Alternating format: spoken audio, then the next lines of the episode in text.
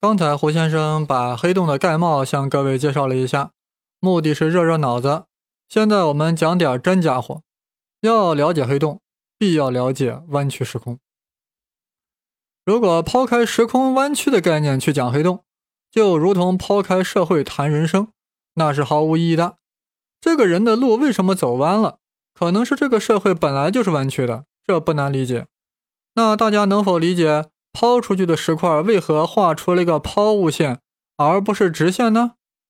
那是因为这个时空呀，本来就是弯曲的。这不太好理解，就不得不提到相对论了。相对论是个庞大的体系，又分狭义和广义，这里当然不能展开，主要是把其中弯曲时空的概念啊引进来，以便让我们更好的理解黑洞。因为黑洞真正的定义是。时空曲率大到光都无法从其世界逃脱的天体。这地球上的人呀，谁不知道爱因斯坦？谁不晓得相对论？大家对爱因斯坦的崇拜已经到了如同白开水一般。可以这样说：如果你没有明确表达不崇拜爱因斯坦，那肯定是纯拜的。不过爱因到底咋牛掰了？能说出个子午卯酉的人也不多，只能说相对论太抽象了。好了，不扯这些了。我们先来介绍四维时空。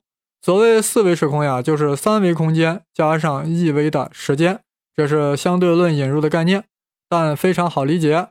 我们就活在四维时空中。呃，我又要用上一期聊三体时用的例子。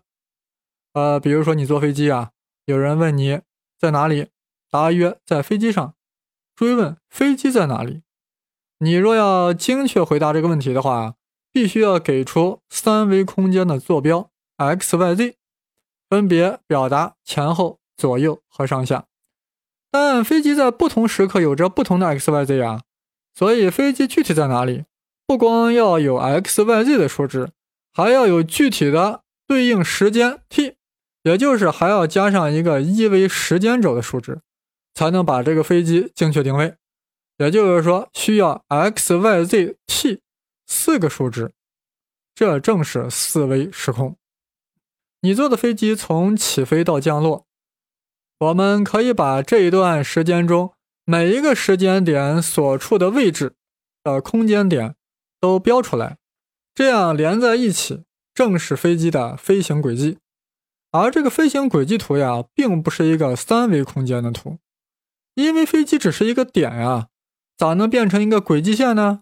轨迹线就是飞机在四维时空中的坐标，表达的是在整个飞行期间飞机所处位置的点的集合。闹了半天呀，这四维时空概念就这么简单。我们只要说到某个东西的运动轨迹，那就是四维时空的概念。说到这儿，有人就有点不解了呀，这四维时空这么简单的概念？还需爱因斯坦在相对论里才能提出来？难道牛顿不了解吗？是这样的，在牛顿看来啊，这空间和时间是互相独立的，互相之间不影响。当然，这也符合我们生活常识呀。你在北京的时间流逝，和你在另一个空间纽约的时间流逝，那是一样的呀。所以在牛顿理论里啊，没有必要把空间和时间连接为一个整体来说。但是在相对论里啊。空间和时间之间会互相影响、互相耦合，在黑洞里甚至会互相对调，所以必须把时间和空间放在一起说，名曰时空。但时间和空间会互相影响呀，这让人难以理解，所以我要好好解释一下，那就要略微展开的聊聊相对论。为了说话简单点啊，我就不区分狭义和广义了，一勺会了。相对论里引出了很多奇奇怪怪的东西，这一切的根源都来自于相对论的出发点——光速不变原理。啥意思啊？就是说，无论在任何参照系下观测光的速度，它的数值都是一样的，每秒三十万。哎呀，各位亲，这是不可想象的呀！举个例子，假设有一辆公共汽车在马路上匀速前进，时速五十公里，某甲。站在大街上观测这个汽车，测得其时速是五十公里，那当然是废话了。某乙骑着自行车与汽车同方向前进，自行车的时速是十公里。现在的问题是，某乙觉得公共汽车的速度是多少啊？这这不难，大家都知道五十减十嘛，也就是说某乙感到汽车的速度是四十。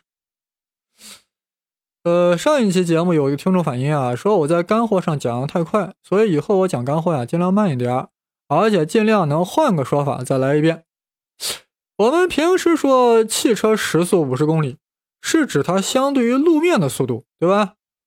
那汽车相对于它司机的速度是多少呢？当然是零了。现在的问题是，汽车相对于骑自行车人的速度。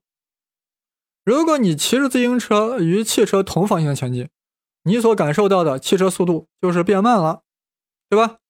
如果你自行车能骑得跟汽车一样快，你就会觉得汽车是静止的，就没动，相对于你来说是静止的。如果你骑着自行车与汽车反方向运动，啥感觉？你会觉得汽车时速呀变快了，对吧？这都是生活常识，大家都明白。呃，以后起大风呀，如果没有避风的地方，咋对付？我给大家说个诀窍，你就顺着风吹的方向跑，你就会觉得风变小了。如果你能跟风速跑的一样快，你就会觉得根本就没风。那如果你跑的比风还快呢，你就会觉得迎面来了一股风。正如你跑步与公共汽车比赛，如果你跑的比 bus 还快，你会觉得 bus 在往后退。再往后倒车，啰嗦了半天，就是想说明，这 bus 的速度呀是个相对的概念，它相对于路面的速度与相对于运动中的自行车的速度是不一样的。也就是说，参照系不同，所感受的物体运动速度就不同。但是大家要注意啊，我要转折了。如果我们把刚才的公共汽车换成光的话，诡异的事情就出现了。大家都知道，光速是每秒三十万公里。路人甲测得光速是三十万，那骑自行车的某乙如果与光同行的话，他应该觉得光速变慢了呀，对吧？但实际上，某乙感受的光速还是三十万。各位亲，这是不可想象的。你们难道就没有觉得有点震撼吗？有人说，是不是自行车速度太慢了呀，所以感觉不出来变化呀？我可以很放心的告诉你，这个某乙啊，就是把自行车骑到每秒十万公里，他所观测到的光速还是三十万。也就是说，不管选择什么参照系，光的速度都是三十万。整个相对论啊，就是基于光速不变原理的，就是说，在任何参照系下观测到的光速都是三十万，这是无法理解的。所以相对论刚出来的时候呀，大家都骂爱因斯坦是疯子。因为这光速不变实在是太颠倒人伦了。那后来大家为啥不骂了呢？开始疯狂崇拜了呢？这就是验证的力量，是骡子是马拉出来溜溜。按照相对论的计算，对于运动中的物体啊，其上的时间流逝变慢了，而且慢多少都能算出来。不信是吧？做个实验呀，弄两块表，必须是好表。先把时间对准，然后把其中一块放在飞机里，跟着飞机绕地球转两圈。回来后呀，和另外一块表一对，结果发现飞机上的表果然慢了，而且慢的程度与相对论计算的结果一样。服不服？呃，当然大家就不用测试了啊，那表可不是什么劳力士，是铯原子钟，一般人家没有。水星在近日点有进动，啊，牛顿理论咋都解释不了。结果相对论一上手，直接搞定，而且把进动的程度都算出来了，和实际的观测完全一致。靠的就是引入了弯曲时空的概念。自然科学与社会科学不太一样，社会科学啊，有时确实有点斗嘴皮子。比如上上一期，我认为日军全面侵华是日本战败的根本原因，有人肯定不同意啊。那就和我辩论吗？我俩就斗嘴，会有结果吗？不会。如果这是个物理学问题，咋解决？就是搞一个对照组嘛，看日军如果不全面侵华会如何演变。于是将时间倒退回七七事变以前，然后研究者呀把那个引发七七事变的那个日本联队长直接杀了，这样就没有七七事变了。而且还要阻止以后发生类似的事情。那你看日本会不会战败？确切的说，美国还会不会威胁日本禁运石油？日本还会不会偷袭珍珠港？那不就了结了吗？还用得着斗嘴皮子？但这个实验没法做，所以社会科学啊，必须要斗嘴皮子。呃，不过考虑了量子效应，即便这个实验做了也会有问题，因为量子效应会产生多重宇宙。在一个平行宇宙中呀，日本的确不偷袭珍珠港了，但在另一个平行宇宙，日本还是偷袭了珍珠港。哎，这一说到平行宇宙啊，这一啥都乱了。先打住，还是说相对论？说了这么多呀，就是爱因斯坦基于光速不变这个难以想象的假设。构建起来的相对论大厦，解释了大量牛顿理论无法解释的现象，令人心悦诚服。于是我们翻过来承认了啊光速不变的原理。虽然我们无法理解这一点，但承认光速不变这个离奇的假设，就等于从人间走向了魔道。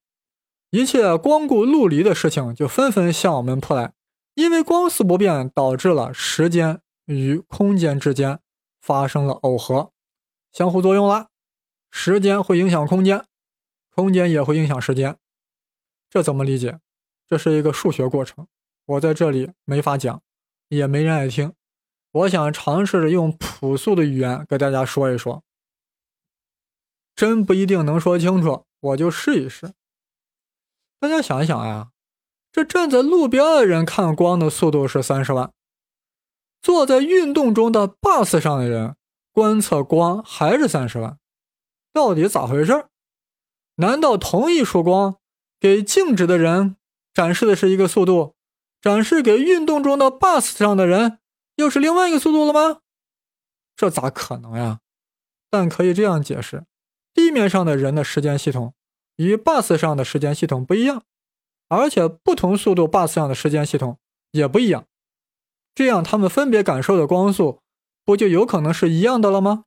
就是说呀，你在地面或不同的 bus，也就是说在不同的空间会有着不同的时间系统。换句话说，时间会随着空间的转换而发生变化，这就是光速不变带来的必然结果。大家有点感觉吗？如果您还是觉得不清楚，不怪你，也不怪我，我这会儿啊就想拿个小黑板。为您讲讲罗伦兹变换。从黑洞到平行宇宙，好似从无底的深渊通往了万花筒般的多重世界。在这里，所有的常识底线都已崩溃。在这里，所有的物理学定律已经失效。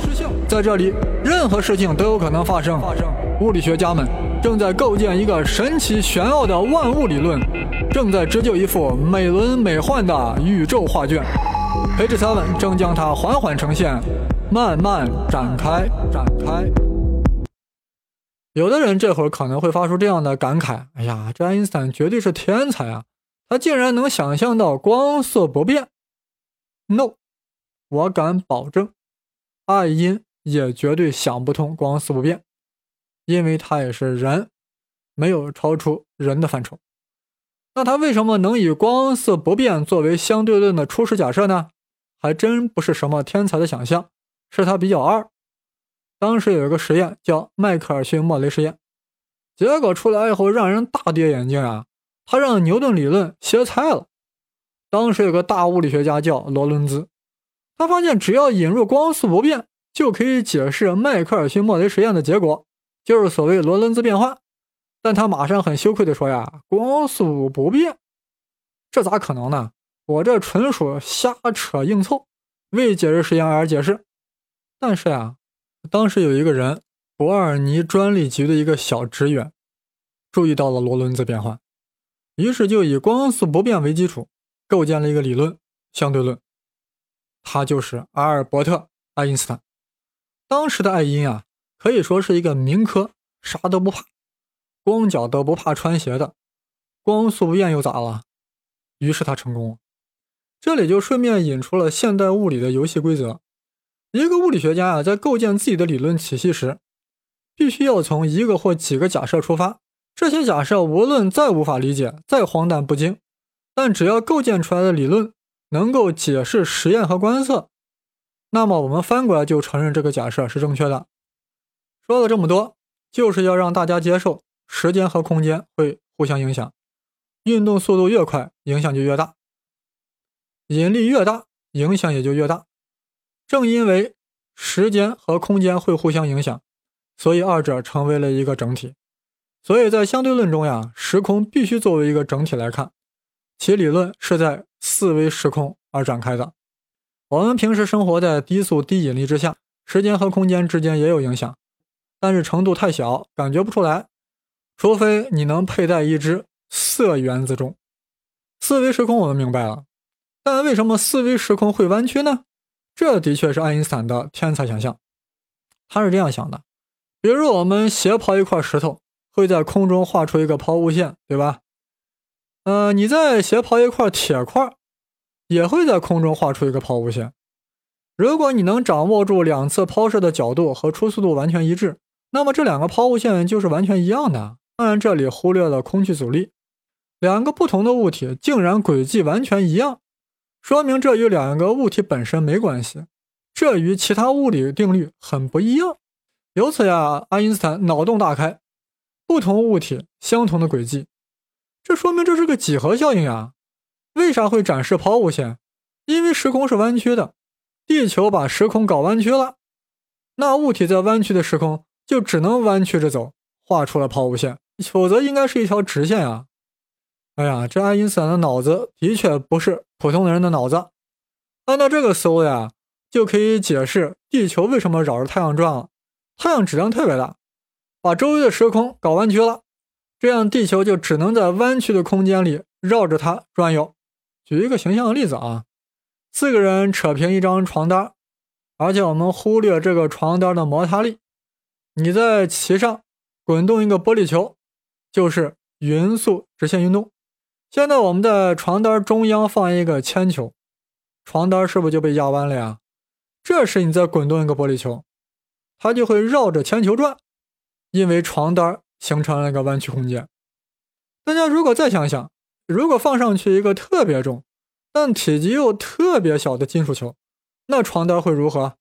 当然，假设这个床单很结实、很有弹性啊，这个小球特别特别重，那么这个小球就会把床单那个接触的局部压下去，形成一个深深的洞。也就是说，这个部位被极度弯曲了。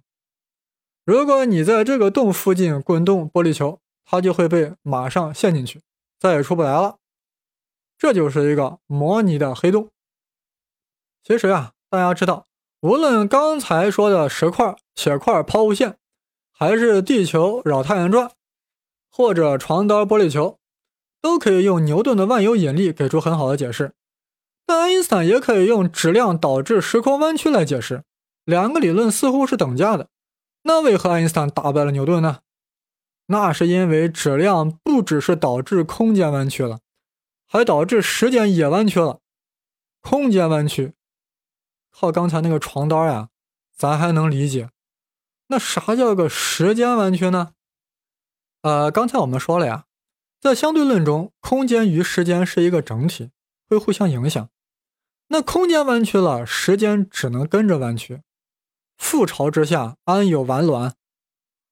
比如说，你和另外一个人绑在了一起，如果他的腰被弄弯了，你的腰还能直着吗？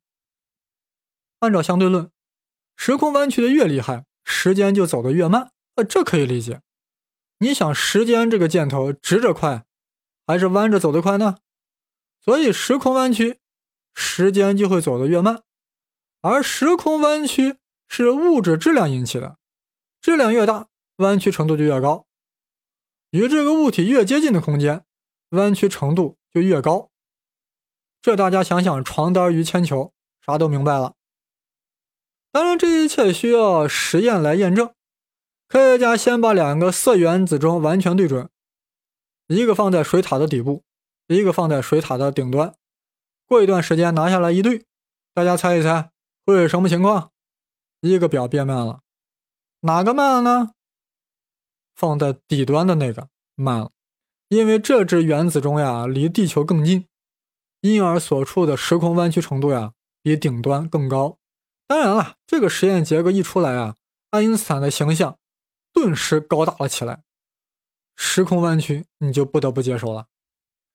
在牛顿的世界里，空间是平直的，时间更是一个方向直着向前走；而在爱因斯坦的世界里，整个时空是弯曲的，被各种物质的质量弄弯了。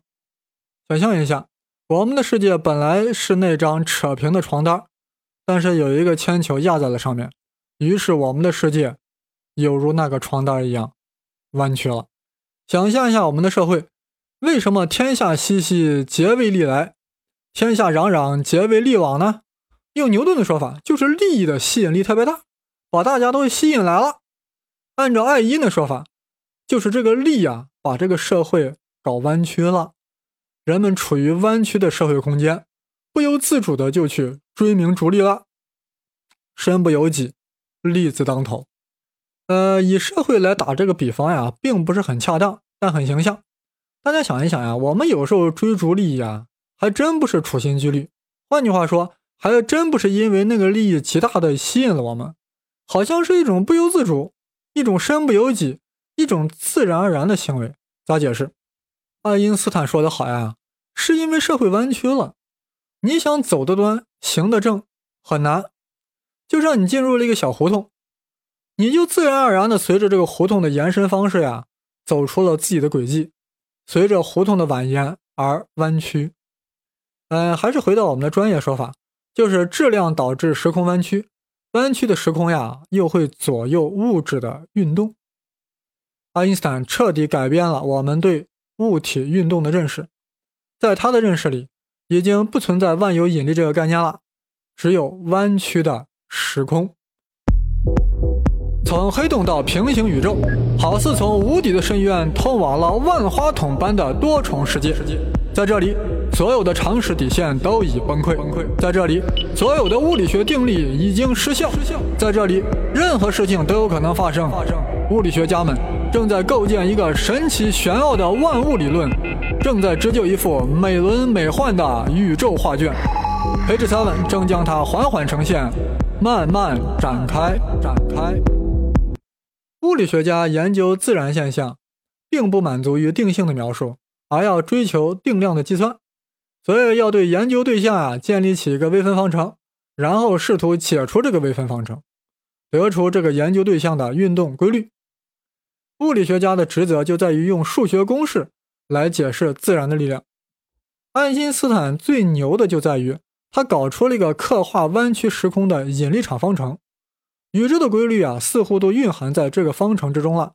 后来的人每从中求得一个解，都是解开了一个令人震撼的宇宙密码。这个震撼度呀，往往令爱因斯坦本人都无法接受。一九二二年，研究者们啊，就从爱因斯坦的方程式中得出一个解。这个解告诉我们，宇宙正在膨胀。爱因斯坦知道后呀，坚决不信，这也太离奇了吧！如果说引力场方程是爱因斯坦的儿子的话，这解出的膨胀宇宙就是爱因斯坦的孙子，但爱因斯坦不相信他有一个如此自我膨胀的孙子，他总觉得宇宙是稳定的，他想把这个孙子消除掉，于是他开始怀疑自己方程有问题，试图对方程进行修正。结果，一九在一九二九年，天文学家哈勃经过观测，发现宇宙果然是膨胀的，爱因斯坦只得把这个孙子认了。嘴里还嘟囔着：“这孙子还真是我孙子。”也就是说呀，爱因斯坦一旦生下了引力场方程这个儿子，至于这个儿子会生下来什么样的孙子，他是完全不能掌控的，也无法预料的。这引力场方程仿佛是一个潘多拉的盒子，里面有多少妖魔鬼怪，有什么龟孙子，爱因斯坦完全不晓得。这大概是爱因斯坦超级牛掰的重大原因。他不是发现了某个奇怪现象，他是造出了一个奇异现象生成器。呃，现在我们来看一看他造成的另外一个孙子——爱因斯坦引力场方程是一个二阶非线性偏微分方程，非常优美，但无法求得通解。呃，关于微分方程呀，大多都解不出来的话题啊，我们上回在聊三体小说时呀，已经说的很多了，这里不再重复。但人总是很聪明的，柿子先捡软的捏。大家记得我们在中学的物理啊，就是捡的最软的柿子呀。先研究静止的物体，次研究匀速运动的物体，再研究匀加速运动的物体。为了事情好处理，刚开始总是假设什么是真空的了呀，这就不用考虑摩擦力了嘛。当时牛顿研究物体运动规律就是这个顺序，从简单开始，再慢慢复杂，最后才开始研究变速运动的。当史瓦西看到这个引力场方程，也是一筹莫展呀。于是开始简化处理。假设这个天体处于绝对真空条件下，而且是绝对圆球形，而且这个天体还不旋转，也不带电。这样一来，引力场方程就大大简化了呀。史瓦西一高兴，就把它给解出来了。结果史瓦西发现，一旦这个天体的半径小于某个数值，就连光都从中飞不出来。史瓦西黑洞横空出世，史瓦西半径名垂青史。可爱因斯坦头又大了呀，刚认了一个膨胀孙子，现在又来了个黑洞孙子。不过事情还没完，在史瓦西成功的鼓励之下呀，其他科学家继续求解引力场方程，继续打开这个潘多拉的盒子。有一个叫克尔人很聪明，你史瓦西把最简单情况求出来了。我就把你的假设稍微变复杂一点，假设这个天体是旋转的，结果搞出了另外一种黑洞，啊，这个黑洞的中心就不是一个起点了，是一个奇环。据说沿着这个奇环走，可以不断的回到自己的过去，这就是科尔黑洞，啊，这科尔黑洞它是转的。截止目前为止啊，一共求得了五个解，也就是五种黑洞，我们把它简单的记成黑五类。这爱因斯坦子孙满堂呀，也不知道他啥感觉，是不是有点马克吐温在竞选州长时的感觉了呢？总之呀，爱因斯坦的相对论预言了黑洞的存在，而且至少有五种黑洞。其实啊，你爱因斯坦还真别不乐意，这黑洞呀，真是您的亲孙子。为啥这样说？爱因斯坦引入了弯曲时空的概念。大家想想，如果这个时空在某一个点极度弯曲，那么这个点附近物体是不是都要被弯进去啊？那不就是黑洞吗？所以黑洞最标准的定义是：时空曲率大到了光都无法从其世界逃脱的天体。呃，大家都知道啊，黑洞内部也就是世界内部的事儿，我们永远都观测不到，因为啥信息都出不来啊。但是爱因斯坦的引力场方程能算出黑洞里的事儿。这不算不要紧，一算吓死人。黑洞里的事儿，还真不是人所能想象，实在是太黑了。哎呀，这要讲黑洞里的事儿，得先复习一下刚才我们讲过的一些黑洞概念。这咋搞得跟讲课似的？我说话得尽量放松点啊，否则搞得大家都不爽。人活着还是为了快乐嘛，可不是为了什么黑洞。最简单的黑洞呀，就是球对称的史瓦西黑洞嘛，在史瓦西半径处形成了一种奇异的球面。这张奇异的球面就是黑洞的边界，物理学家称其为世界，意思是可见区域的边界。也就是说，世界以内的任何东西都跑不出来，这样黑洞外部的人就不可能得到黑洞内部的信息。在黑洞的中央有一个起点。这个无穷小的起点集中了黑洞所有的质量，直空弯曲的地方，钟走得慢；弯曲的越厉害，钟走得越慢。呃，从地球上来看，黑洞表面上的钟呀，就完全停止不走了。因为啥？因为那里的时空弯曲到了极点。假如啊，假如有一辆有一艘宇宙飞船趋近了黑洞，远处的观测者将看到，飞船越靠近黑洞，走得越慢，最终就看到飞船。粘在黑洞表面上不动，但是对于飞船里的宇航员啊，他觉得时间流逝很正常，他将在有限的时间内穿过世界进入黑洞。当然了，他会觉得自己有变化，哎，我咋越扯越长了？哎，我还给扯断了，最后迅速的奔向了黑洞的起点。哎，为什么远处的观测者会觉得飞船就粘贴在黑洞的边界之上呀？完全静止不动呢？首先，黑的世界内部的事情你看不到，所以你无法观测它进入黑洞的那个过程，对吧？其次呀，你看到那个粘在黑洞表面的飞船，其实是飞船留下的背影，因为时空弯曲的特别厉害，只能允许这个背影的光子呀一点一点往外跑。结果对我们观测者来说呀，就感觉这个飞船静止在那里了。其实人家早就奔向了黑洞，冲向了起点。哎呀，我刚才说的这个背影，不知道朱自清在世是不是能理解的更好一点？我估计现在大家更关心飞船进入黑洞内部会发生什么事。按照引力场方程的计算，在黑洞内部的时空坐标发生了互换，也就是说，原来的时间坐标呀变成了空间坐标，而原来的空间坐标却变成了时间坐标。也就是说，你在黑洞里走来走去的空间变成时间了。那你往回走，不就时间在倒流吗？你往前走，不就看到了未来吗？难怪有人说，黑洞中蕴含了宇宙中的过去和未来的一切信息。My God，你信不？反正我信了。黑洞是啥？它就是能把你一切思维全都黑了。这里的一切都是颠倒人伦的。那怎么理解时空互换呢？你想呀，黑洞里的时空已经不是极度弯曲的问题了，是已经开始发生扭曲了，对吧？这扭过来，扭过去，时间轴是不是就扭成了空间轴？空间轴是不是就扭成了时间轴？说白了，空间和时间就是一回事儿，是一个东西的两种不同表现形式而已。正如质量和能量之间可以互换。那为何时空就不能互换呢？大家注意，既然黑洞中空间坐标变成了时间坐标，那个起点，也就是半径 r 等于零的地方，就不再是黑洞空间的中央了，是时间 t 等于零的地方。